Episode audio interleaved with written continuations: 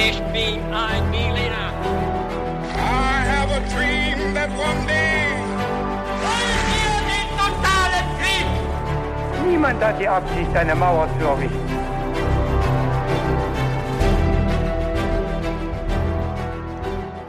Hallo zusammen und willkommen zurück bei His2Go. Mit uns, Viktor. und David. Ja, bevor wir gleich mit der Geschichte starten, erkläre ich euch noch kurz, wie wir immer vorgehen, David und ich. Und zwar ist es immer so, dass einer von uns die Geschichte erzählt. Der bereitet sich natürlich auch immer super vor. Erzählt dann die Geschichte und bevor es losgeht, stellt er dann auch immer ein paar Fragen an denjenigen oder an den anderen, der keine Ahnung hat, um was es geht.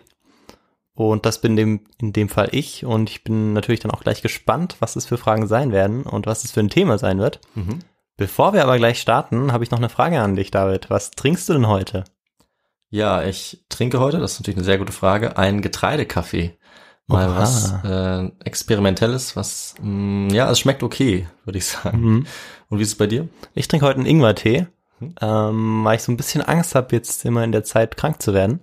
Ja. Und das will ich vermeiden. Und da ist ein Ingwertee immer ganz gut. Ja klar, sonst verlieren wir ja unsere, äh, unsere Grundlage durch den Podcast. ja, genau. Wenn du deine Stimme nicht mehr hast, dann war's das. Ja. Gut. Ja, gut. Dann geht's direkt los, oder? Dann würde ich sagen, wir steigen jetzt direkt mit den Fragen in den Podcast ein, wie jedes Mal. Und vorher sage ich dir diesmal aber schon mal das Thema, um das es gehen wird. Okay. Und zwar wird es um einen ägyptischen Pharao gehen. Oha. Genauer gesagt um Hatschepsut, Okay. die Herrscherin von Ägypten war. Ja. Und wir kommen jetzt zu den Fragen. Die erste Frage ist eine, die ich schon mal so ähnlich gestellt habe, nämlich was denkst du, Viktor, wie Hatschepsuts Leben geendet hat? Friedlich oder gewaltsam? Ja, also ich habe äh, den Namen auf jeden Fall schon mal gehört von der Pharaonin. Mhm. Und ja, ich weiß allerdings nicht, wie. Ach, ich muss raten tatsächlich. Ich sag mal friedlich. Mhm. Dann die nächste Frage. Warum hätte Hatschepsut eigentlich deutlich bekannter sein können, als sie es lange Zeit war? Im Prinzip bis heute. Ja. Und da habe ich jetzt auch für dich auch nochmal drei Okay. Antwortmöglichkeiten. Ja. Nämlich A. Ihr Nachfolger ließ die Erinnerung an sie auslöschen. ja. B. Bald nach ihrem Tod ging das alte ägyptische Reich unter. Oder C. Durch ein Komplott wurde sie verbannt und geächtet. Ähm, kannst du die Antwort A nochmal wiederholen? Das war ihr Nachfolger ließ die Erinnerung an sie Ja. auslöschen. Ich würde die Antwort A nehmen, ja. Und noch eine weitere Frage. Hatschepsut konnte Pharao werden, weil sie A. ihren eigenen Gatten durch ein Komplott beseitigte. B. alle ihre Geschwister und alle erwachsenen Thronfolger friedlich starben. Oder C. ihr Bruder und einziger Thronfolger auf einem Feldzug starb. Ich nehme die langweiligste Lösung, C. Ähm, ihr einziger Bruder starb auf einem Feldzug. Alle anderen waren irgendwie vorher schon gestorben vielleicht. Ja, okay. Alles klar. Wir werden natürlich im Laufe der Geschichte erfahren, was davon richtig ja. ist. Ja, ich bin gespannt, ob ich auch irgend, nur irgendeine Frage richtig beantwortet habe. Das hast du, da kann ich dich schon mal beruhigen. Ah, ja, super. Du hast eine gute Quote, würde ich sagen. Okay. Ähm, so, und wir werden uns jetzt heute also das Leben der Hatschepsut anschauen. Ja. Die Zeit, in der sie gelebt hat, wie sie zur Herrscherin wurde, wie dann ihre Regentschaft verlaufen ist. Und wir werden auch aufklären, wieso so viele andere Pharaonen so viel bekannter sind als sie. Obwohl sie äh, sehr lange eigentlich und auch sehr erfolgreich geherrscht hat. Das war die schon mal. Aber Echnaton, Nofretete, Kleopatra oder andere, die kennt man, die sind sehr bekannt. Und sie eben nicht. Und dafür gibt es auch einen guten Grund, wie er unsere eine Frage auch schon äh, vermuten lässt. Und das werden wir heute erfahren. Und wir beginnen die Geschichte über Hatschepsut jetzt erstmal bei ihrer Zeugung. Und äh, dazu gibt es eine Legende, die sie auch selber verbreitet hat. Und zwar spricht darin der Gott Amun zu Amose. Äh, das ist die Frau von Tutmosis dem Ersten. Und dieser Gott sagt zu ihr, der Name deines Sohnes ist die erste der vornehmen Damen, die Amun umarmt. Sie wird einst als König die beiden Länder Ägyptens beherrschen. Und wenn du jetzt gut zugehört hast, dann äh, klingt es vielleicht ein bisschen komisch, Ja. wenn sie sagt, der Name deines Sohnes und dann sie. Ja, genau. Und äh, das ist aber jetzt kein Versprecher von mir, sondern das ist Absicht und es dient auch einem bestimmten Zweck, auf den wir später noch genauer zurückkommen werden. Aber was wir jetzt hier haben, ist eine Art Prophezeiung, Ja. dass ein Sohn mit dem Mädchennamen Hatschepsut, Chenemet Amun, geht der Name noch weiter, als König herrschen wird, aber mit dem Pronomen sie über Ägypten Ja. herrschen wird. Und äh, genauso sollte es auch kommen. Deswegen ist natürlich diese rückwirkend quasi diese Prophezeiung entstanden, weil sie sich dann auch bewahrheitet hat, äh, dass tatsächlich Hatschepsut König Ägyptens wurde oder Pharao Ägyptens wurde, obwohl sie eine Frau war. Deswegen habe ich auch am Anfang schon Pharao gesagt und nicht Pharaonin. Ja, ich habe Pharaonin gesagt, aber das war dann gar nicht richtig. Aber das konntest du natürlich noch nicht wissen. Nein, ja. Und wir werden natürlich rausfinden, äh, wie Und es zu sowas Erstaunlichem, Erstaunlichem kommen konnte. Und ich weiß auch gar nicht, ob es überhaupt Pharaonin gibt. Es gibt schon auch Pharaonen, zum Beispiel Ja, Kleopatra. Okay. Ja, ja, okay. Könnte das man- ist dann eine, ja. Die würde mir jetzt einfallen, ein paar andere gibt es auch. Aber in diesem Fall, äh, ja, ja, könnte man es wahrscheinlich auch sagen, aber es würde eben so ein bisschen an dem Twist oder der Bedeutung der Geschichte irgendwie auch vorbeiführen. Ähm, und genau darüber reden wir jetzt, warum sie es eben geschafft hat, als Frau ähm, ja die Herrschaft zu erlangen in einer eigentlich total patriarchalischen Gesellschaft. Eine Rolle, die eigentlich nur ein Mann ausüben durfte als äh, Pharao. Und wir behandeln jetzt natürlich mit dieser Episode mit dem alten Ägypten eine Zeit ähm, und auch eine Region, in der wir bisher noch gar nicht waren. Ne? Das ist natürlich gut für unseren Podcast. Äh, aber deswegen brauchen wir jetzt natürlich auch eine Sache ganz besonders. Und ich glaube, du weißt, was es ist. Ja, wir brauchen auf jeden Fall einen historischen Kontext. Genau. Und der könnte jetzt natürlich, kann man sich vielleicht vorstellen, sehr groß und sehr weit sein. Also Ja. versuche ich mich kurz zu fassen. Aber wir müssen es natürlich so ein bisschen einleiten. Nämlich Ägypten. Ägypten kann man auch als äh, Wiege der Zivilisation bezeichnen. Und es gibt dafür auch Gründe, denn diese Region, in der auch unsere Geschichte spielt, da war es für die Menschen besonders einfach, äh, sesshaft zu werden, sich zusammenzutun, Landwirtschaft zu betreiben und wichtige Fortschritte zu machen. Und Viktor, weißt du vielleicht, was den Menschen damals diese Möglichkeit gegeben hat, das besonders einfach dort tun zu können? Naja, wahrscheinlich äh, der Nil. Ganz genau. Und äh, genau die Bewässerung bzw. die Überflutung dann der Felder, die dann aber zum Teil auch zu stark ausfielen, weshalb man Mhm. es ja regulieren musste dann auch. Aber auf jeden Fall, genau, der Nil, der Fluss. Genau, völlig richtig. Also der war die Lebensgrundlage für die Menschen damals und diese Überschwemmung war das Entscheidende, weil Mhm. dieser Nilschlamm, der da der nach liegen geblieben ist, der hat die Felder total fruchtbar gemacht. Genau. ja. Deswegen konnte man da super Ackerwirtschaft, Landwirtschaft betreiben und eben total viele Menschen ernähren. Hm. Und deswegen konnten sich die Leute äh, dort zusammenschließen, konnten sich spezialisieren und konnten eben auch andere Dinge machen, als nur das eigene Überleben zu sichern, Ja. weil das eben schon andere tun konnten, weil der Ertrag so äh, reichhaltig war durch diesen Nilschlamm und durch diese äh, Fluten. Hm. Und so hat sich dann dort, haben sich dort die ersten dauerhaften Siedlungen der Menschheit entwickelt, vielleicht schon vor 10.000 Jahren oder sogar noch davor, eher noch so vereinzelt. Und schließlich wurden die dann auch unter der Herrschaft äh, einiger weniger und später auch einer einzigen Person zusammengefasst, die eben dann der König von Ägypten und später der Pharao wurde. Und was meinst du, Viktor, wann wir diese Herrschaft haben von Ober- und Unterägypten unter einer Person? Ähm, ja, ich hoffe, ich liege nicht ganz falsch, aber ich meine, die Pyramiden von Gizeh sind ja etwa um 2000 vor Christus, stimmt es? gebaut worden und dann würde ich sagen, den Zeitraum vielleicht ab 3000 vor Christus etwa. Ja, also 3000 ist exakt richtig. Okay. Ja, genau 3000 vor Christus, also ungefähr Ja, natürlich. ja. Aber das Genau. war die Zahl, die ich jetzt auch genannt hätte. Ja. Ab da gibt es äh, einen König, der eben Ober- und Unterägypten regiert hat. Ja. Äh, vielleicht kannst du zum Verständnis nochmal sagen, wo liegt jetzt äh, Unterägypten? Ähm, boah, das ist eine, eine gute Frage. Das ist eine Fangfrage. Ja. Also m- sind die, sind die beiden jeweils auf der linken und rechten Seite des Nils oder ist es Nee. ist es anders? Das ist anders. Okay.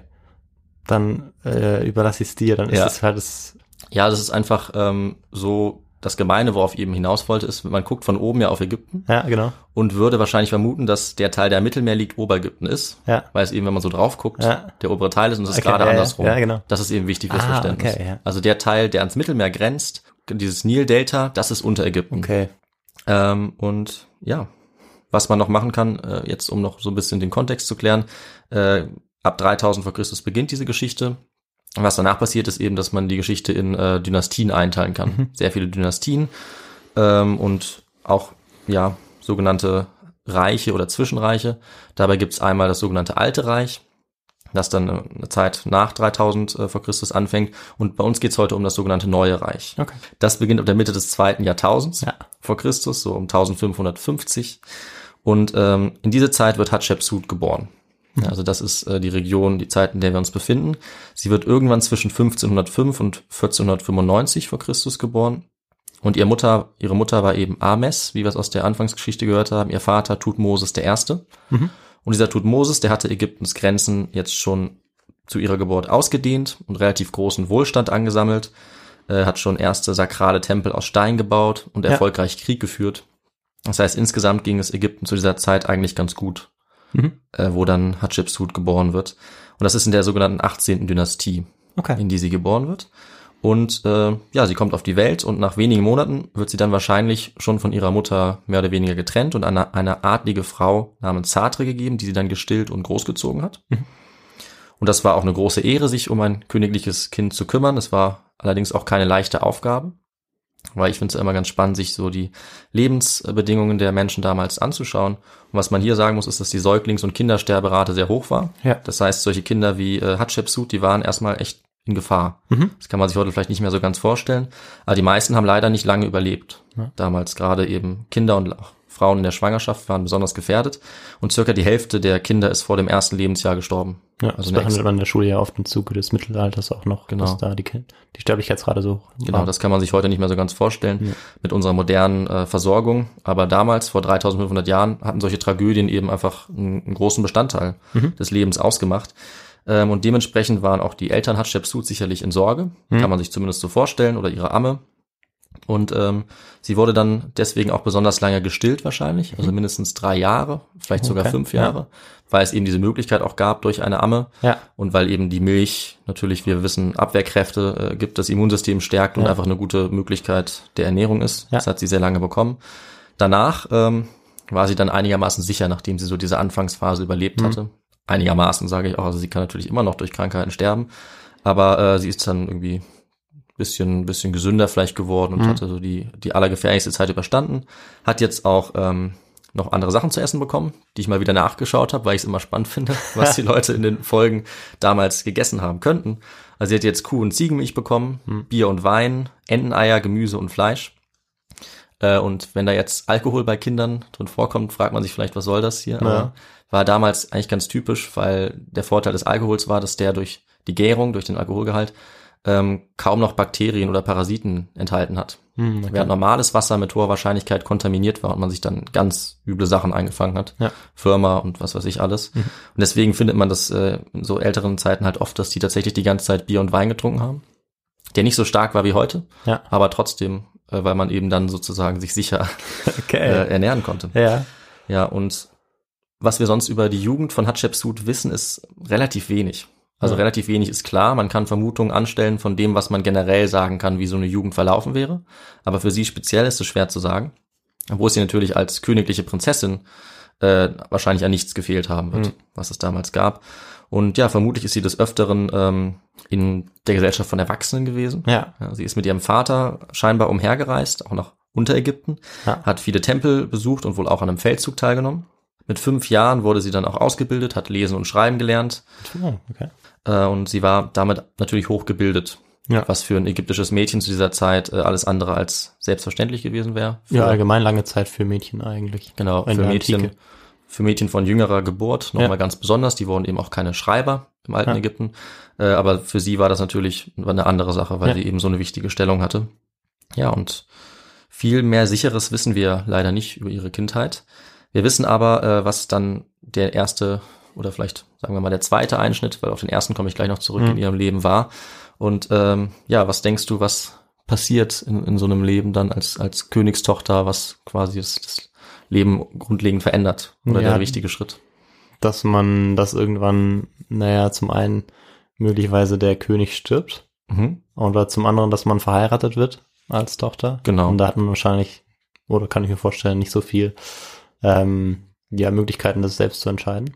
Genauso ist es. Ich wollte auf die äh, Hochzeit Okay, hinaus, ja. aber mit dem anderen liegst du auch richtig, obwohl Okay, ich darauf ja. gar nicht hinaus wollte. Ja. Aber genau, also es läuft irgendwie alles darauf hinaus, mit wem wird sie verheiratet. Und du hast völlig recht, das kann sie natürlich nicht entscheiden, sondern wie eigentlich fast in der gesamten Geschichte geht es da immer um Strategie, wer mit wem äh, verheiratet wird. Und äh, in diesem Fall hat sie ihren Halbbruder geheiratet, Mhm. Äh, der dann Tutmosis der Zweite wurde. Und es war nichts Ungewöhnliches zu der Zeit, äh, seinen Bruder, seine Schwester oder Halbgeschwister zu heiraten. Aber später ja auch nicht. Äh, später auch Bei nicht. den Ptolemäern macht das ja auch äh, Genau. Ptolemäus der Zweite, glaube ich. Ja, genau, das Dann auch ist mit seiner Schwester kurze Zeit verheiratet, nachdem seine eigentliche Frau stirbt. Ganz so. genau. Ja. Und das ist äh, wirklich auch kein Zufall, dass man das eben Ja. in Ägypten findet, weil es einfach durch die ägyptische Mythologie auch legitimiert ist. Ja. Weil der Schöpfungsmythos von ihnen besagt, ich mache es jetzt ein bisschen einfach, dass die Götter sich eben untereinander, also Bruder und Schwester, fortpflanzen und dadurch Ja. das Leben entsteht. Okay. Und da ja auch die Pharaonen auf die Götter zurückgeführt werden, war es fast eine gute Idee aus deren Sicht, sich auch wie die Götter ähm, so fortzupflanzen und eben Inzest dann äh, ja zu betreiben. Und so war es auch in diesem Fall. Also sie wurde eben mit ihrem Halbbruder verheiratet. Und ähm, ja, ihr Bruder und Gemahl war jetzt der Thronfolger Ägyptens als Tutmosis II. Und ähm, sie wurde dann große königliche Gemahlin Ja. genannt, als ja die Königin. Und ähm, an diesem Punkt wäre eigentlich für fast alle anderen königlichen Gemahlinnen jetzt äh, diese Episode vorbei, weil viel passiert jetzt eigentlich nicht mehr. Ja. sie ist da, sie, sie zeugt Kinder, das ist eine ihrer Hauptaufgaben, muss man tatsächlich sagen. Und äh, im Fall von Hatshepsut ist es aber natürlich anders, weil sonst wäre die Geschichte ja ganz schön langweilig. Äh, Ja. Aus ihr wird nämlich noch deutlich mehr als Ja. nur die große königliche Gemahlin. Ja. Und ähm, was wir dazu wissen müssen, ist zunächst mal auch wieder die Frage der Nachfolge und Mhm. des Kinderkriegens. Äh, denn es war einmal so, der Pharao zu dieser Zeit hatte nicht nur eine Frau, sondern sehr viele Frauen. Mhm. Ähm, sie war sozusagen die Hauptfrau und die anderen waren Nebenfrauen. Das klingt, finde ich irgendwie ein bisschen dumm, aber es macht es vielleicht einfacher, das zu verstehen. Äh, und er hatte einen sogenannten Harem mit vielen Frauen. Ja. Und der Sinn dahinter war, dass äh, er dadurch eben besonders viele Nachfolger, Nachkommen zeugen konnte. Denn das Problem war, wenn ein König gestorben wäre, ohne einen Nachfolger zu hinterlassen, Hm. und das war auch kurz vor der Zeit, in der es jetzt spielt, äh, schon passiert, Okay. dann hattest du eigentlich im Prinzip ein riesiges Chaos. Ja. Weil dann musste es irgendwie einen anderen Nachfolger geben, der vielleicht äh, von einem anderen Zweig der Familie stammt oder vielleicht gar nicht von der Familie. Und der konnte dann alles irgendwie neu aufwirbeln, Leute entlassen, komplett den Königshof verändern. Ja. Und das war für alle die, die da gerade an der Macht waren, natürlich eine sehr schlechte Ja. Sache. Deswegen wollte man das unbedingt verhindern. Und deswegen war es eben gut, wenn der König möglichst viele Frauen und möglichst viele Nachkommen haben konnte. Aber die haben sich da nicht drum gestritten. Also ich meine, das ist ja auch ein Problem, wenn man Ja. ganz viele männliche Nachkommen hat. Dann Genau. Also genau darauf läuft äh, im Prinzip dieser Punkt hinaus. Also Ja. Hatshepsut stand unter enormem Druck. Ja. Sie musste männliche Nachfolger für den König zeugen mit ihm, Ja. denn er hat es sowieso auch schon mit seinen anderen Frauen getan. Also Okay. es muss ähm, durchaus eine ja. ziemliche Konkurrenz gewesen sein. Ja, ja. Wie, das kann man jetzt nicht mehr genau sagen, aber ich kann mir nicht vorstellen, dass sie sich alle gern gehabt haben. Ich sag's mal so. Wo es natürlich schon auch sein kann, dass sie sich irgendwie als zum Teil als Schwestern vielleicht irgendwie gesehen haben, aber es muss schon eine schwierige Situation gewesen klar, sein. Vor allem deswegen, weil Hatshepsut es nicht geschafft hat, einen Sohn auf die Welt zu bringen. Ähm, das war an sich nicht ihr Problem, muss man dazu noch sagen, sondern das war eigentlich die Aufgabe des Mannes im ägyptischen Verständnis. Dessen Job war es sozusagen zu bestimmen, dass er jetzt einen Sohn auf die Welt bringt. Und wenn das nicht geklappt hat, dann lag es erstmal an ihm. Ja. Trotzdem wollten natürlich beide, dass sie einen Sohn zur Welt bringen können, damit der dann eben der nächste Thronfolger wird. Ja. Und das wäre natürlich für Hatshepsut wichtig, wenn es ihr eigener Sohn ist. Ja. Aber das Problem war, sie hat eine Tochter zur Welt gebracht. Und wenn ich Problem sage, dann meine ich eben leider aus der Sicht der Leute damals, Ja. weil sie wollten einen Sohn als Nachfolger und eine Tochter war ähm, einfach nicht so gern gesehen oder nicht so erwünscht. Ja. Das war leider damals so. Und zu der Situation kam dann noch dazu, dass der König wohl ziemlich krank war, der Okay. Tutmosis II. Und es war nicht klar, wie lange er überlebt. Also stand sie auch noch unter Zeitdruck. Sie stand unter Zeitdruck und sie stand in Konkurrenz mit eben den Ja. anderen Frauen, die äh, dann auch Söhne zur Welt gebracht haben. Okay.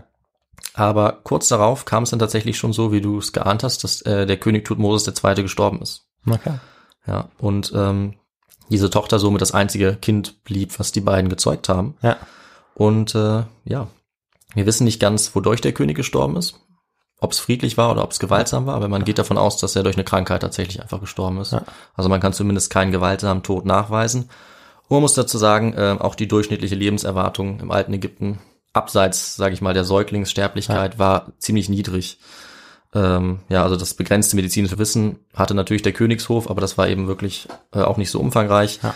Äh, und auch bei der königlichen Familie war die Sterblichkeit relativ weit verbreitet. Äh, zum Beispiel durch ja, tödliche Krankheiten, durch Parasiten. Ja. Die hatten Cholera, Pest, Malaria, fast alles, was man sich vorstellen kann. Und äh, ja, dieser relativ frühe Tod hat auch alle anderen Geschwister äh, von Hatshepsut und Tutmosis II. ereilt. Weil die sind alle gestorben. Tutmosis ist gestorben. Jetzt war eigentlich nur noch Hatshepsut übrig mit ihrer Tochter. Okay. Und es waren jetzt ganz viele ähm, ja, Söhne übrig von Tutmosis II., die er mit den anderen Frauen, Genau, Frauen ja, genau. hat. Ja. Aber ähm, es gab jetzt ein Problem. Kannst du dir vorstellen, was das Problem war? Ähm, ich weiß nicht, ne, dass, dass, also dass diese Söhne, dass man nicht wollte, dass diese Söhne an die Macht kommen, vielleicht. Dass man das, die Tochter bevorzugt hat, oder dass man, oder auf jeden Fall wollte Hatshepsut das ja nicht, dass die anderen Söhne ähm, Pharao werden. Mhm.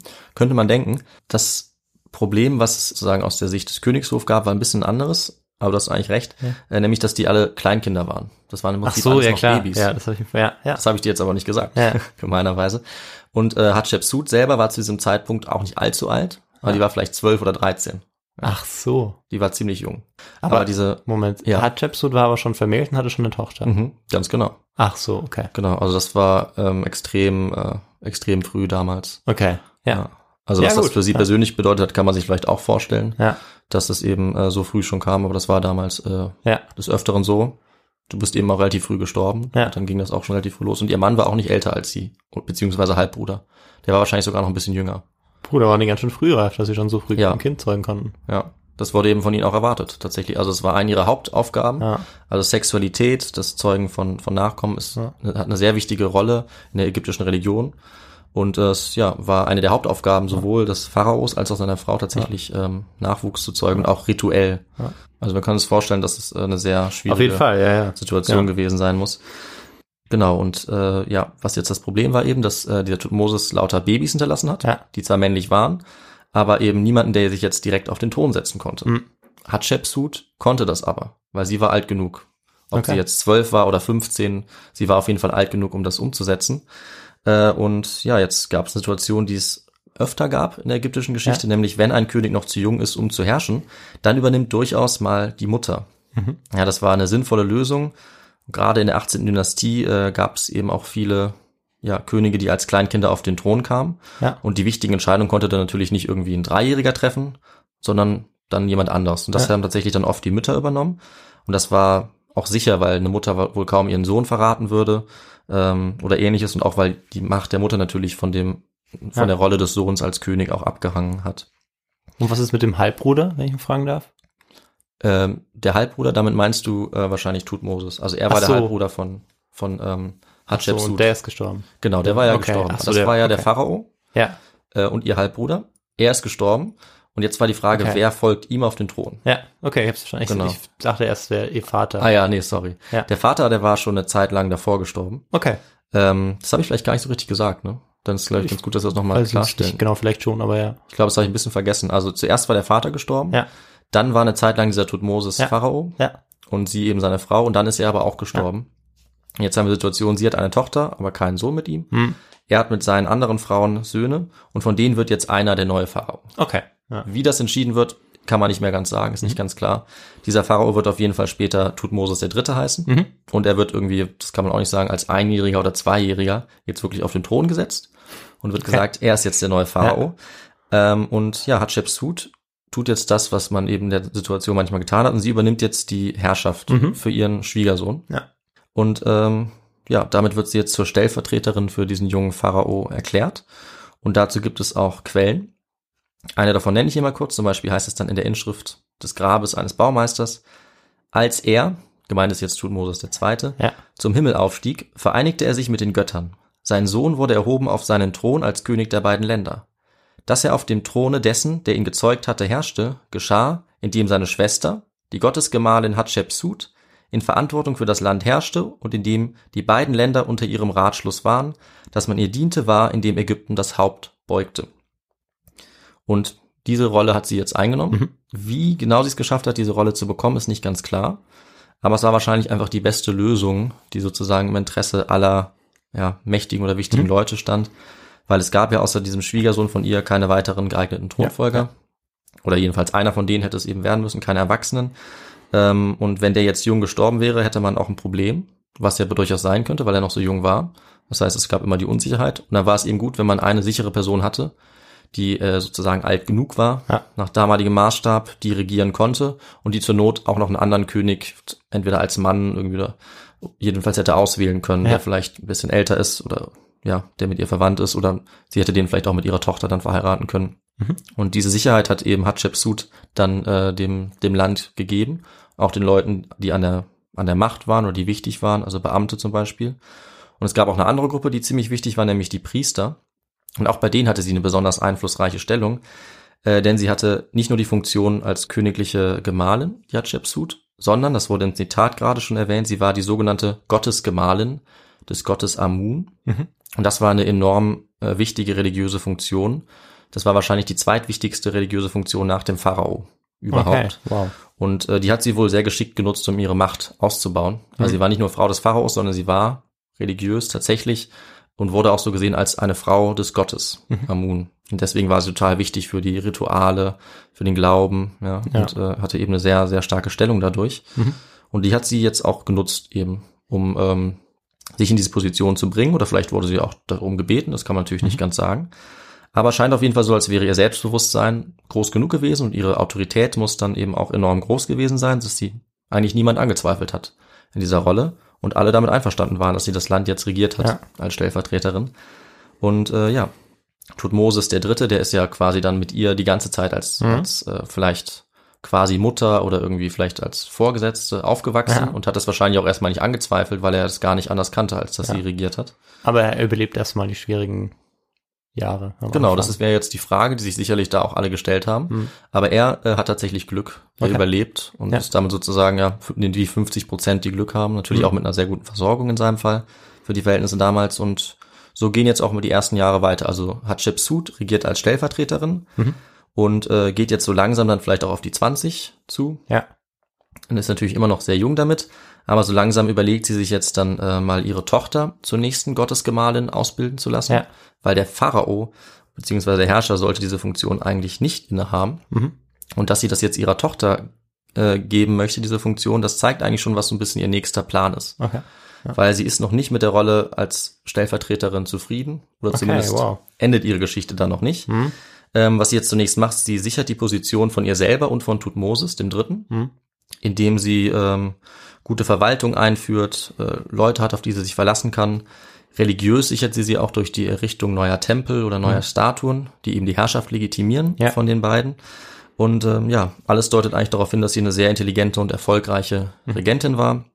Ähm, ihre Basis war dabei die Stadt Theben, eben in Oberägypten, äh, wo im Tal der Könige auch ihre Vorfahren schon bestattet waren. Und was sie jetzt im Gegensatz zu manchen anderen Stellvertreterinnen gemacht hat, die für junge Pharaonen geherrscht hat, ist, die ist eben noch einen Schritt weiter gegangen. Ja, und ähm, das war ungefähr sieben Jahre, nachdem sie die Regierung übernommen hatte Okay. für den Tutmosis Dritten. Da war es dann soweit. Hatschepsut wird jetzt selber zum König gekrönt, beziehungsweise zum Pharao Ja. und wird jetzt von der Stellvertreterin des Pharaos selbst zum Pharao. Okay. Macht sie das selbst oder machen das andere oder? Also die Krönung selber, das ist wahrscheinlich durch Priester, Ja. dass sie das gegeben Ja. wird. Und wer die Entscheidung trifft, das ist natürlich äh, eine ganz gute Frage. Ja. Zum Pharao. Ganz kurz wollte ich noch einschieben, dass der Titel des Pharao eigentlich ab jetzt erst so wirklich richtig angewandt wird. Okay. Vorher hat man äh, den König Ägyptens tatsächlich nicht als Pharao bezeichnet, Ja. so wie es aussieht, sondern man hat nur seinen Palast so genannt. Okay. Steht für großes Haus. Und nach und nach ist dann die Bezeichnung des Palastes auf die Person selber übergegangen, sodass sie wahrscheinlich eine der ersten Personen war, die wirklich als Pharao auch bezeichnet wurde. Okay. Und ist sie dann auch so eine der ersten, wo man sagt, dass ähm, Religion und weltliche Macht sozusagen vereinfachen? Oder war das bei den Königen vorher auch schon so? Weil Das war schon immer ist- so. Okay, weil Ja. wenn man von König sprechen würde, würde man vielleicht, Ja. wenn man ans Mittelalter denkt, das Abgrenzen von Papst zum Beispiel. Ja. Aber das war damals auch schon so. Das ist ein guter, guter Punkt. Das ist ganz anders, als es jetzt äh, ein weltlicher König ist, Ja. den man da abgrenzen kann. Also der Pharao war total wichtig religiös. Also er hatte genau. eigentlich die wichtigste Rolle ja, okay. und wurde auch vergöttlicht. Das Ja. war auch ein wichtiger Bestandteil und war eben ähm, ja eigentlich für alles, für die gesamte Kommunikation ähm, zuständig mit den Mhm. Göttern, war eigentlich der zentrale Punkt. War zum Beispiel auch dafür verantwortlich, dass die Nilflut immer kam und das Mhm. Land versorgt hat. Auch das musste der Pharao gewährleisten, sonst Ja. war er kein guter Pharao und musste damit eben entweder selber mehr oder weniger ein Gott sein oder eben äh, das, das gut vermitteln. Ja. Genau, dafür hat er auch eine spezielle äh, Symbolik, die jetzt Hatshepsut auch bekommen hat. Vorher hatte sie so die Insignien, die Symbolik einer Gottesgemahlin, was ja auch die zweitwichtigste religiöse Rolle war. Aber das hat sie jetzt abgelegt und sie hat die klassischen ägyptischen Königsinsignien tatsächlich bekommen. Das heißt, man hat ihr die Doppelkrone Ägyptens aufgesetzt, Mhm. die aus zwei Teilen besteht, der roten Krone Unterägyptens und der weißen Krone Oberägyptens. Ja. Sie bekam den Krummstab und das Zepter Ja. und damit eben alle Königsinsignien Ägyptens, die ich auf jeden Fall auch nochmal unseren Bildern, Ja. die es zur Folge gibt, auch nochmal zeigen werde. Und ja, wer jetzt aufgepasst hat, der merkt vielleicht, dass, oder die, die merkt vielleicht, dass Ägypten jetzt eigentlich zwei Könige hat. Ja. Zwei Pharaonen, Genau. weil der Tutmosis der Dritte, der war ja nicht abgesetzt worden, sondern es gibt jetzt aber noch einen Pharao mehr. Und ähm, ja, dieser Pharao, also Hatschepsut, Mhm. der äh, übernimmt jetzt auch die Regierung, weil Tutmosis war zu dem Zeitpunkt vielleicht so um die zehn. Also Okay, war immer ja. noch nicht ganz alt genug, äh, um Ja, genau, selber ja. zu regieren. Und ähm, es war trotzdem aber wichtig, dass er noch Pharao war und Okay. dass es klar war, dass die beiden äh, gemeinsam geherrscht haben. Und deswegen hat Hatschepsut das auch nach außen hin so darstellen lassen Okay. und hat eigentlich dann mit diesem ja doch ziemlich kühnen Schachzug auch Erfolg gehabt, Ja. dass Ja. sie es geschafft hat, Co-Regentin zu werden. Ja, aber der erste Impuls wäre ja gewesen zu sagen, okay, man bringt den anderen Pharao einfach um, Mhm. damit man alleine herrschen kann, aber das hat sie nicht gemacht. Genau, nämlich eine, ähm, das beantwortet natürlich auch schon ein paar von den Fragen vom Anfang, aber ein ja bemerkenswertes äh, Merkmal von Hatschepsut ist, dass sie sehr friedlich an die Macht ja. kommt, sehr friedlich die Macht ausübt. Ja. Und das ist eigentlich auch ziemlich bemerkenswert. Genau. Ja. Also das äh, wird durchaus auch mal herausgehoben, dass es natürlich nicht selbstverständlich ist, Dass man auch ohne Furcht regieren kann. dass man ohne Furcht regieren kann, dass sie tatsächlich die ganze Zeit die Unterstützung hatte Ja. Mhm. von Leuten, die sie theoretisch hätten stürzen können, gerade durch ihre schwierige Rolle als Frau. Aber sie hat es geschafft, was natürlich für ihre Fähigkeiten spricht, für ihre Intelligenz, für ihr Charisma und ihr Verhandlungsgeschick vielleicht. Und ja, die Frage, wie sie das jetzt genau schaffen konnte, das wurde ziemlich äh, viel diskutiert in der Ägyptologie auch. Und die Ägyptologin Cara Cooney nennt, wie ich finde, einen ziemlich überzeugenden Grund. Und zwar schreibt sie, dass man, dass es nicht so war, wie man früher gedacht hat, ähm, dass es einfach nur der Machthunger von Hatschepsut war, dass sie diese, diese Rolle an sich gerissen hat, also den Pharao, Mhm, sondern ähm, überzeugender ist vielleicht ein Blick auf die Situation aller Beteiligten. Nämlich Hatschepsut war ja nur die Stiefmutter des Pharao, nicht seine direkte Mutter. Ähm, und das heißt, wenn er jetzt ähm, dann vielleicht irgendwann volljährig und alleine an die Regierung gekommen wäre, dann hätte es sein können, dass er sie irgendwie beseitigt, Ja. irgendwie absägt und Ja. dass sie ihre Macht verliert. Und deswegen war es jetzt vielleicht für sie der beste Weg, um ihre Macht zu behalten, sich selber in eine stärkere Stellung zu bringen. Und durch diese Königswürde, die sie dann bekommen hat, war ihre Macht dann eben auch sicherer. Das ist das eine. Der andere Punkt ist, dass es natürlich auch alle anderen im Land betroffen hat, wer da jetzt regiert, wer an der Macht ist und eben auch die Eliten am Königshof, die Priester, die Beamten, die wollten ja ihre Stellung auch nicht verlieren. Und deswegen brauchten sie eine stabile, kompetente und auch mächtige Anführerin. Und da gab es eben nur Hatschepsut, weil die eben schon in dieser Position war. Auch durch dieses wichtige religiöse Amt, was sie hatte als Frau des Gottes und natürlich als Witwe, als Tochter des Pharaos. Ähm, und ja, wenn die jetzt nicht garantiert hätte, dass ihr Geschlecht in Form von Tutmosis äh, weiter bestehen bleibt, dann hätten eben auch alle anderen ihre Position verlieren können. Und sie hat eben diese Sicherheit dann geboten und somit war es natürlich schon ein ehrgeiziger Schachzug von ihr. Und man kann natürlich nicht sagen, was ihre Motivation war, aber es ist sehr wahrscheinlich, dass das, sage ich mal, im Interesse sehr vieler mächtiger Leute zu der Zeit war. Ja. Und, Und- sozusagen eine ja, gute ab- Lösung für alle. Ja, und schon irgendwie auch ein, ein Kalkül, weil sie wollte ja natürlich auch selber ihre, ihre Macht ungern abgeben, Ja. aber es hat ein wahnsinnig viel Interesse daran, dass sie es auch nicht tut. Genau, aber das ist die beste Vermutung. Ja. Man kann mehrere Vermutungen machen, die finde ich überzeugend, aber das ist eine Sache, die wir natürlich im Nachhinein nicht mehr aufklären können. Selbst wenn mal im Text was stehen würde, wissen wir nicht mehr, was die Motivation damals waren der, äh, der, der Person. Hm. Aber was man wahrscheinlich sagen kann, ist, dass Hatschepsut das sicherlich nicht äh, im Voraus so geplant hatte, Ja. Pharaonin zu werden, beziehungsweise Pharao. Aber dass es eben unter diesen Umständen, ja, sie diese Rolle akzeptiert hat. Vielleicht hat sie jemand ihr auch angeboten und dass diese Konstellation damals eben funktioniert hat, die Ja. natürlich extrem ungewöhnlich war für die Zeit. Das muss man auf jeden Fall nochmal betonen. Also in einer Zeit, in der eigentlich alle Gesellschaften sehr patriarchalisch waren, wo ausschließlich Männer die politische Macht hatten, hat sie es eben geschafft äh, und zeigt damit, dass es eben doch nicht ausschließlich so war. Ja. Und ja, jetzt wo es zwei Co-Regenten gab, hat Hatschepsut eigentlich geschickt das Bild aufrechterhalten, dass die beiden ähm, so mehr oder weniger auf Augenhöhe regieren. In der Praxis war es aber so, dass sie die Regierungsgeschäfte dominiert hat oder eigentlich im Prinzip alleine ausgeübt hat. Äh, und das sieht man eben auch an Texten und Bildern aus Tempeln, die noch erhalten geblieben sind, wo sie meistens eine wesentlich deutlichere Präsenz einnimmt als Tutmosis III., wenn er überhaupt vorkommt Ja. gerade in der Anfangsphase ihrer Ja. Regierung als Pharao. Und nach außen hin wurde das aber eben geschickt verschleiert, weil das eben für die Legitimation schon wichtig war, Ja. dass er natürlich auch Pharao bleibt. Ähm, und man hat das auch geschickt gelöst, indem man in Dokumenten zum Beispiel einfach nur den Begriff Pharao äh, erwähnt hat. Und Ja. dann galt er quasi für beide. Man Ja. musste das nicht genau erklären. Ähm, und die Zeitgenossen wussten natürlich, dass sie eine Frau war. Das muss, okay, ja. Und man kann generell sagen, je länger ihre Herrschaftszeit fortgeschritten ist, desto mehr hat sie sich als Mann ähm, zeigen lassen, als Mann stilisiert, desto mehr sind so die femininen Aspekte, die ihre Darstellung zum Beispiel hatte, zurückgegangen. Mhm. Das ist ganz interessant und liegt eben daran, dass es für ihre Legitimation einfach wichtig war, Ja. dass diese maskuline Rolle des Pharaos durch sie eben dann auch maskulin irgendwie dargestellt wurde. Ähm, ja, und als dieser König, der Mhm. Pharao, hat sie jetzt Ägypten sehr erfolgreich, sehr klug gelenkt. Ähm, auf mehrere Arten. Sie hat zum einen wichtige sakrale oder religiöse Feste Mhm. äh, eingeführt oder ausgeweitet. Sie hat Monumente geschafft, äh, geschaffen, äh, viele Tempel, viele Statuen. Dadurch hat sie natürlich ihre Herrschaft und die von Tutmosis auch äh, weiter zementiert. Und ähm, ganz kurz dazu würde ich noch sagen, dass man diese Bedeutung auch echt eigentlich fast nicht überschätzen kann von solchen religiösen Monumenten. Ja. Also es war einfach so, dass äh, für die Leute Ja. die Religion eine wahnsinnig wichtige Rolle gespielt hat, in deren Lebensmittelpunkt stand. Und wenn jetzt ein riesiger Obelisk aus einem Steinbruch geschlagen wurde, eine Statue, Inschriften oder so, dann war das für die wirklich wie ein Wunder. So als hätten die Götter das geschaffen für die Menschen und die ähm, Wirkung war eben extrem hoch. Und Legitimation konnte dadurch sehr effektiv hergestellt werden für die äh, Herrschenden. Ja, und was Hatschepsut sonst noch gemacht hat, ähm, ist, äh, sie hat sich im Prinzip diese hybride Form gegeben, das habe ich ja schon gesagt. Also sie trug die männliche Kleidung des Pharaos, äh, weil der eben dezidiert maskulin war. Also sie hat im Prinzip Cross-Dressing betrieben, auch um ihre Macht zu legitimieren. Das hat sehr gut funktioniert. Ähm, und damit ist sie auch eine interessante Figur für die Genderforschung im Prinzip. Weil auf der einen Seite hat sie zu Beginn vor allem weibliche Attribute. Sie war Frau des Pharao und Gottesgemahlin des Amun. Auf der anderen Seite stellt sie sich dann als männlicher Pharao dar und hat damit auch Erfolg. Und muss dann natürlich auch, das ist noch ein anderer Punkt, äh, die Funktion erfüllen, die so ein Pharao erfüllen musste. Ja. Für die Legitimation der Leute, die er beherrscht hat. Äh, das waren zum einen auch militärische Aufgaben. Und auch die hat sie sehr gut gelöst. Also sie hat ja ihren Vater schon mal begleitet auf dem Feldzug und hatte wahrscheinlich auch Erfahrung damit. Und ähm, Hatschepsut war tatsächlich auch, anders als man lange gedacht hat, ein relativ kriegerischer Pharao. Okay. Also es gibt Belege für mindestens sechs Feldzüge, die sie durchgeführt hat. Sie hat auch persönlich an einigen davon teilgenommen. In einer Quelle dazu wird sogar auch nur sie genannt und nicht ähm, Tutmosis der Dritte, ja. obwohl er wahrscheinlich auch dabei war. Und sie hat dann eben Krieg geführt in Syrien, Nubien oder Gaza und war dabei sehr erfolgreich. Ja.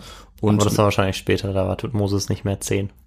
der, am Anfang war er noch zehn Genau. und äh, mit fortschreitender Zeit wurde er dann aber auch immer wichtiger. Also je älter er wurde, desto mehr Ja. hat er an diesen Feldzügen teilgenommen Ja. und war dann mehr oder weniger auch ihr Feldherr. Ja. Hat dann das Militärische auch übernommen, ähm, was auch für ihn sehr wichtig war, weil er später auch äh, zum Herrscher dann werden sollte. Ja. Und ja, also neben dem Militärischen war sie auch noch eine sehr große, sehr wichtige Baumeisterin. Eigentlich auch eine der wichtigsten ägyptischen Baumeisterinnen. Sie hat Tempel bauen lassen, Statuen, wie ich schon gesagt habe. Eigentlich in fast jedem ägyptischen Museum heute findet man eine Statue aus der Zeit von Hatschepsut. Ähm, unter anderem hat sie auch ihren eigenen Gedächtnistempel bauen lassen bei Der el Baha. Den erwähne ich deswegen, weil der heute noch steht Okay. ziemlich beeindruckend aussieht und weil ich ihn auf jeden Fall auch in unsere Bildquellen packen werde. Auf Instagram. Auf Instagram genau. kann man das dann sehen oder auf unserer Website oben Ja. links kann man das auch nochmal anklicken. Und nicht nur das, sie hat auch den Handel ähm, aufblühen lassen. Sie hat wichtige Handelsrouten ausgebaut und etabliert und hat ihrem Land auch zu großem Wohlstand verholfen. Besonders hervorheben kann man dabei zum Beispiel eine Handelsexpedition nach Punt. Mhm. Da wissen wir zwar nicht mehr so ganz, wo das heute liegt, irgendwo beim Horn von Afrika. Aber auf jeden Fall hat sie sehr kostbare Rohstoffe und Waren da wieder zurück nach Ägypten Ja. bringen können. Zum Beispiel Myrrhe, Weihrauch, die religiös sehr wichtig Ja. waren, Gold oder auch Elektron als Metalle und sogar Paviane. So exotische Tiere fanden die Okay. damals, fanden die damals auch ganz gut. Ähm, und das war ein großer Erfolg für sie, Ja. auch politisch. Äh, und das hat sie auch als große Errungenschaft so aufzeichnen lassen, natürlich, von den Leuten, die diese Geschichte äh, dokumentiert haben. Ja, und das alles hat sie eigentlich zu einem der größten Pharaonen ihrer Zeit gemacht. Ja. Also das ist, waren schon, also Ägypten ging es sehr gut unter ihrer Herrschaft, sie war sehr erfolgreich und sie hat wohl auch um die 22 Jahre regiert, Ja. was auch eine ziemlich lange Zeit ist. Aber ich habe ja am Anfang schon gesagt, sie wurde ziemlich lange eigentlich als nicht so erfolgreich wahrgenommen Mhm. oder sie wurde eigentlich gar nicht wahrgenommen. Und wir müssen jetzt natürlich noch sehen, woran das liegt Ja. Klar. während wir uns jetzt so ein bisschen am Ende der Geschichte. Äh, und das beginnt eben mit ihrem Tod. Also irgendwann, man weiß nicht genau wann, stirbt sie eben, nachdem sie sehr lange regiert hat. Und man weiß auch nicht genau, wie sie gestorben ist.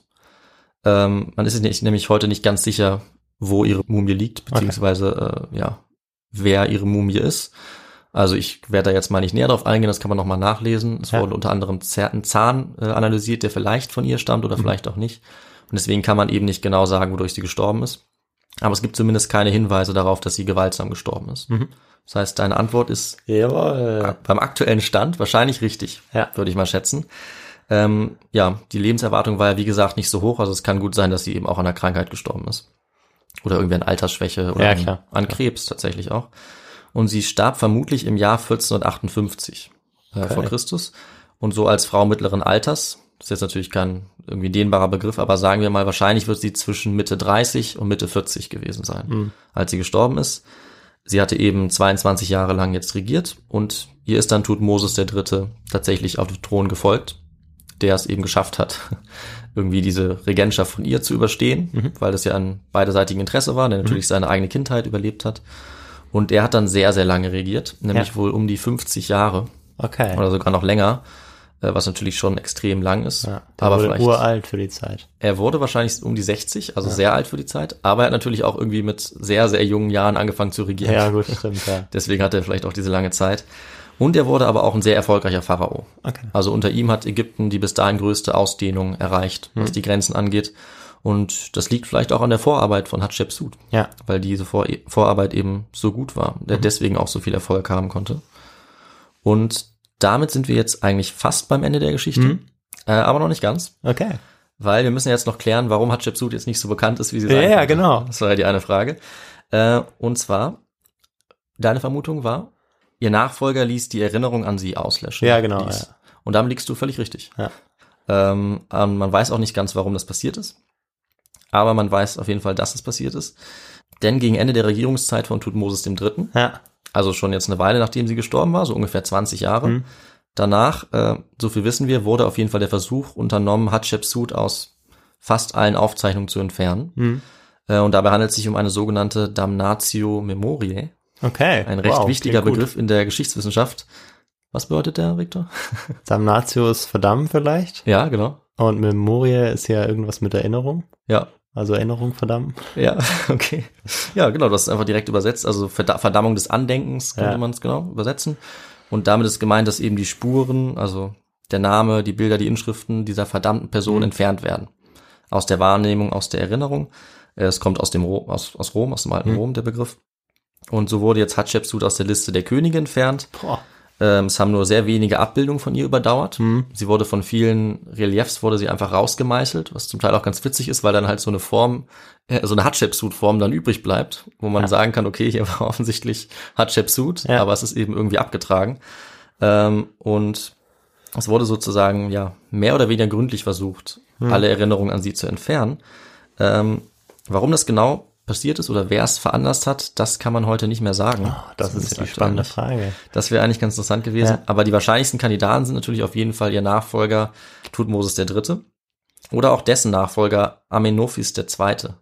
Okay. Ja, also beide hätten vielleicht Gründe gehabt, dadurch, dass sie äh, sie irgendwie nicht als Pharaonin vielleicht, beziehungsweise als Pharao sehen wollten. Hm. Das könnte sowohl politisch als auch vielleicht irgendwie ideologisch, religiös motiviert sein, weil sie ja eine Frau war. Das hat man ja sicherlich gewusst. Ähm, und sie sie vielleicht eher nur als Stellvertreterin sehen wollten, aber nicht Ja. als echten Pharao. Oder vielleicht auch, weil sie irgendwie ihre eigene Position stärken wollten. Das Ähm, Patriarchat sollte auch nicht gefährdet werden. vielleicht. Das könnte auf jeden Fall ein Grund sein. Ähm, aber es bleibt unklar. Ja.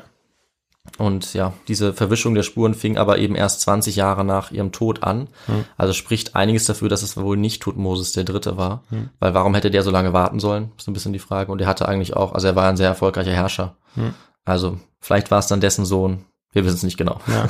Das ist leider so. Und es sieht auch so aus, als ob nicht alles von ihr vernichtet wurde und dass das mit Absicht passiert ist, sondern dass nur die offensichtlichsten ähm, Sachen an exponierten Stellen irgendwie getilgt wurde oder auch zum Teil ersetzt wurden. Zum Beispiel dann durch den Namen von Tutmosis oder Amenophis. Hm. Ähm, also auch das deutet darauf hin, dass es vielleicht ja nicht so gründlich oder nicht so absichtsvoll war, wie man jetzt denken würde. Ja. Und ja, das ist eben auch die Antwort auf die Frage natürlich, weil diese Tilgung ihres Andenkens natürlich relativ gründlich war, wurde Hatschepsut lange Zeit ähm, vergessen oder ist in Vergessenheit geraten. Also sie haben ihre Ziele erreicht, indem sie das Andenken sozusagen gelöscht haben. Ja, fast. Fast, ja, ja, genau. Genau. Bis ins, ja, Bis in die Neuzeit. ja. Mittlerweile Aber, ist genau. Hatschepsut ja schon wieder recht bekannt. Ja. Aber vielleicht könnte sie noch bekannter sein, wenn das nicht äh, geschehen Vor allem wäre. eben für die, ich meinte jetzt vor allem für die, für die Ägypter dann anschließend, Genau, die waren wahrscheinlich völlig unbekannt. Und das, obwohl sie ja so eine erfolgreiche Herrschaft hatte. Oder vielleicht auch gerade deswegen, weil sie eben ohne Gewalt regiert hat, ohne irgendwelche Leute umzubringen, Mhm. ohne irgendwie tragisch zu sterben, während zum Beispiel so Figuren wie Kleopatra eben, Naja, ne, gut, die sind natürlich auch so mit der römischen Geschichte verbunden und das genau, ist natürlich immer ein besonderer Anreiz für Historiker, vor allem aus Europa. ja, Aber ja, ja, spannend. genau. Ähm, und ja, damit würde ich sagen, endet unsere Geschichte. Ja, spannend. Wir haben einmal das Leben von Hatshepsut, äh, sind wir einmal durchgegangen, Ja. ein paar Sachen geklärt und ja. Ja, vielen Dank, David. Also spannende Geschichte. Vor allem äh, auch wieder eine Geschichte, wo sich eine Frau ja nicht unbedingt als Mann verkleidet, aber irgendwann vielleicht schon auch. Und Ja, doch, damit sie eben in so eine Funktion kommt. Und Mhm. eher von diesen Beispielen gibt es eigentlich viele in der Geschichte. Ja. Ähm, eine fällt mir auch ein, die möchte ich aber nicht nennen, weil die könnte auch noch eine Geschichte, Okay. von der könnte es auch Alles noch eine klar. Geschichte geben. Ich Das finde ich aber spannend, dass man sich sozusagen dagegen auflehnt, dass nur Männer diese Funktion haben in den Möglichkeiten, die man hatte, weil Ja. auf die Straße zu gehen und dagegen vorzugehen, wie man es vielleicht jetzt äh, im Mhm. 20. Jahrhundert oder im 21. Jahrhundert Ja. m, denkt, dass man das irgendwie machen konnte, das war damals äh, ja einfach nicht möglich. Nee, das wäre sicherlich keine gute Idee ja, gewesen, weil man äh, ja dann einfach keine Chance gehabt hätte. Deshalb äh, finde ich spannend so Geschichten. Und auch das mit dem Religiösen, das ist immer dieses äh, Mystische, ist immer eine spannende Sache, wie viele Leute dann doch davon beeinflusst werden. Und Ja. ja, also vielen Dank dafür. Und dann würde ich sagen, äh, oder würde mich noch interessieren, was du für Literatur benutzt hast. Ja, das muss ich natürlich auch noch sagen, oder sage ich gerne. Also ich habe zum einen mal, die eine habe ich ja schon zitiert. Ich Ja. glaube, an der kommt man eigentlich nicht vorbei. Das ist Cara Cooney, Ja, die das Buch geschrieben hat, The Woman Who Would Be King, ja, 2014 erschienen. Und äh, das finde ich echt super. ja, Also- aktuell auch. Das ist ziemlich aktuell. Beide Bücher sind zum Glück relativ aktuell, die Oh, ich jetzt super, hatte. Ähm, was natürlich auch dafür, dafür Ja. steht, dass es ein aktuelles Thema ist. Ja. Weil Hatshepsut eben auch so ein bisschen eine feministische Ikone mittlerweile ist. Äh, und zum Beispiel auch in der Kunst äh, wichtig geworden ist. Ja. Da gibt es auch ein Kunstwerk, was ich vielleicht noch in die Bilder stelle, über, wo sie drin vorkommt. Und diese Cara Cooney, die hat, ähm, das sagt sie auch, eine Geschichte geschrieben, äh, wo sie schon auch ein bisschen spekulativ, sage ich mal, äh, schreibt Ja, aber das immer auch angibt. Und ähm, ich habe mir auch die Rezensionen angeguckt, die sind alle sehr positiv. ja, Und äh, das ist wirklich eine sehr interessante Geschichte, weil sie eben aufgrund der Sachen, die man generell wissen kann, rekonstruiert, wie könnte Hatshepsut gedacht haben, wie könnte sie gefühlt und warum so Ja. gehandelt haben, wie sie gehandelt hat. Also das finde ich ein sehr gutes Buch. ja, Das äh, kann ich auf jeden Fall empfehlen. Und ein zweites Buch habe ich auch noch genommen, nämlich von Peter Nadig. Einfach nur Hatshepsut heißt das Buch und ist aus der Reihe äh, Gestalten der Antike, auch aus dem Jahr 2014. Genau, Ja. das war meine Hauptquellen äh, für ja. die Geschichte. Und ja, da würde ich sagen, machen wir doch noch äh, den letzten Teil des Podcasts, den ich Ja, dir wieder übergeben würde. Genau, ja. Ich sage jetzt noch, wie man uns unterstützen kann. Und zwar kann man uns Feedback geben. Das finden wir immer super. Und zwar über unsere E-Mail. Das ist feedback.histogo at gmail.com. Ihr könnt aber auch über unser Kontaktformular gehen. Und ansonsten könnt ihr uns auch über die unterschiedlichen Podcast-Anbieter bewerten oder uns folgen, je nachdem, was möglich ist, auf Spotify, Apple Podcasts, Google Podcasts oder Podimo heißt es, glaube ich. Genau. Und was ihr auch machen könnt, um uns zu unterstützen, ist uns zu spenden. Das geht über unsere Website. Dann können wir da auch interessante Literatur für euch finden und vielleicht noch die Technik ein bisschen ausbessern, je nachdem, was reinkommt. Genau. Und genau, ja, irgendwie habe ich noch was vergessen. Mm, Ich glaube eigentlich, du hast Ah, alles- ihr, ihr könnt uns noch auf Instagram folgen. genau. Das stimmt. ist, das ist super. wichtiger Punkt. Wenn ihr Instagram und uns so. da, da könnt ihr uns auch gerne Kommentare schreiben. Und genau, die Bilder äh, können euch dann auch gefallen. Genau, und unsere Literatur. Unsere Literatur. Die findet ihr, die findet ihr auch nochmal auf Instagram und auf unserer Website natürlich. Genau. Äh, Und vielleicht bedanken wir uns natürlich nochmal ganz herzlich bei allen, die uns äh, gespendet haben, die uns geschrieben haben. Und wir haben sogar auch eine besondere Einsendung bekommen. Ja? Ja, genau. Ja, vielen Dank dafür, dass du jetzt übernommen hast, äh, weil ich jetzt äh, nicht mehr genau wusste, äh, was ich noch alles sagen soll. Aber ja, wir bedanken uns natürlich und für diese besondere Einsendung. Wir haben nämlich auch noch Fanpost bekommen, da wollen wir uns ganz herzlich bedanken. Genau. Das fanden wir super cool.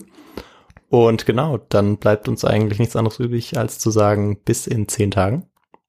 Und bis dahin bleibt gesund und alles Gute. Ciao. Tschüss.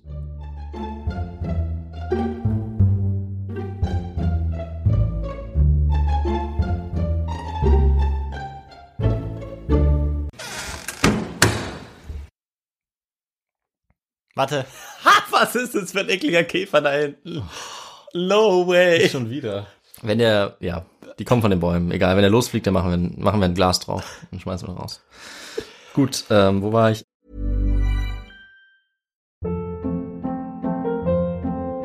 Hold up. What was that? Boring. No flavor. That was as bad as those leftovers you ate all week. Kiki Palmer here, and it's time to say hello to something fresh and guilt-free. Hello Fresh. Jazz up dinner with pecan-crusted chicken or garlic butter shrimp scampi. Now that's music to my mouth. Hello Fresh. Let's get this dinner party started. Discover all the delicious possibilities at hellofresh.com. Imagine the softest sheets you've ever felt. Now imagine them getting even softer over time. That's what you'll feel with Bowl and Branch's organic cotton sheets. In a recent customer survey, 96% replied that Bowl and Branch sheets get softer with every wash. Start getting your best night's sleep in these sheets that get softer and softer for years to come. Try their sheets with a 30-night guarantee. Plus, get 15% off your first order at bowlandbranch.com. Code BUTTERY. Exclusions apply. See site for details. Hi, I'm Daniel, founder of Pretty Litter. Cats and cat owners deserve better than any old fashioned litter. That's why I teamed up with scientists and veterinarians to create Pretty Litter. Its innovative crystal formula has superior odor control and weighs up to 80% less than clay litter. Pretty Litter even monitors health by changing colors to help detect early signs of potential illness. It's the world's smartest kitty litter. Go to prettylitter.com and use code ACAST for 20% off your first order and a free cat toy. Terms and conditions apply. See site for details.